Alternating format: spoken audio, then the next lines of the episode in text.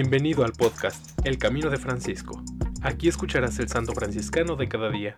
Acompáñame a caminar siguiendo las huellas de Francisco de Asís.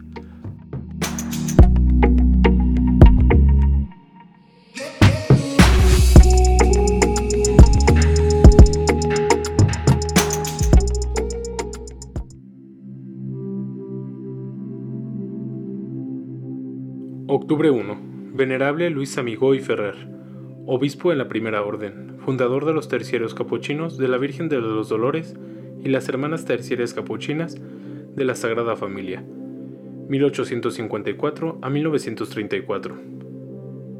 Nació en Mazamagril, Valencia, España, hijo de Gaspar Amigo y Genoveva Ferrer, personas de gran fe que educaron cristianamente a sus hijos con su propio ejemplo en la época de la supresión de las comunidades religiosas y la confiscación de sus bienes.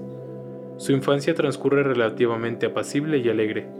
Estudia en la Academia Católica, luego en el Seminario Conciliar, como externo, cursa humanidades.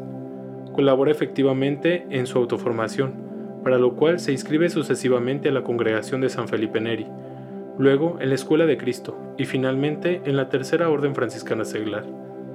En un primer momento desea ingresar en la Cartuja, pero por consejo de su director espiritual se hace capuchino, en Bayona, Francia, donde profesa el 12 de abril de 1875. Vuelve a España y es ordenado sacerdote, el 29 de marzo de 1879, en Montejano. Se dedica a la predicación popular y a organizar la Tercera Orden Seglar. Trabaja igualmente con los encarcelados y en la educación cristiana de la juventud. En su orden fue vicemaestro de novicios, superior local, definidor y ministro provincial. En contacto con la espiritualidad terciaria, se convierte en un místico de la reparación divina a través de una acción misericordiosa, que pone en la base de sus dos congregaciones de hermanas terciarias capuchinas de la Sagrada Familia y terciarios capuchinos de Nuestra Señora de los Dolores.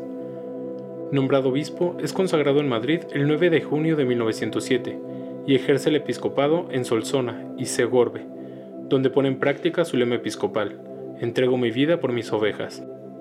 Muere el 1 de octubre de 1934, a los 80 años de edad, en Godela, en la casa madre de los terciarios capuchinos, y es sepultado en su pueblo natal, en la iglesia de las terciarias capuchinas, en proceso de beatificación.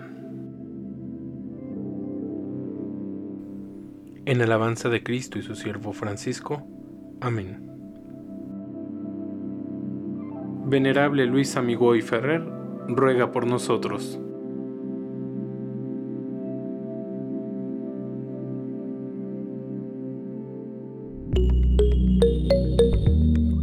Te invito a que compartas este podcast y sigamos juntos el camino de Francisco.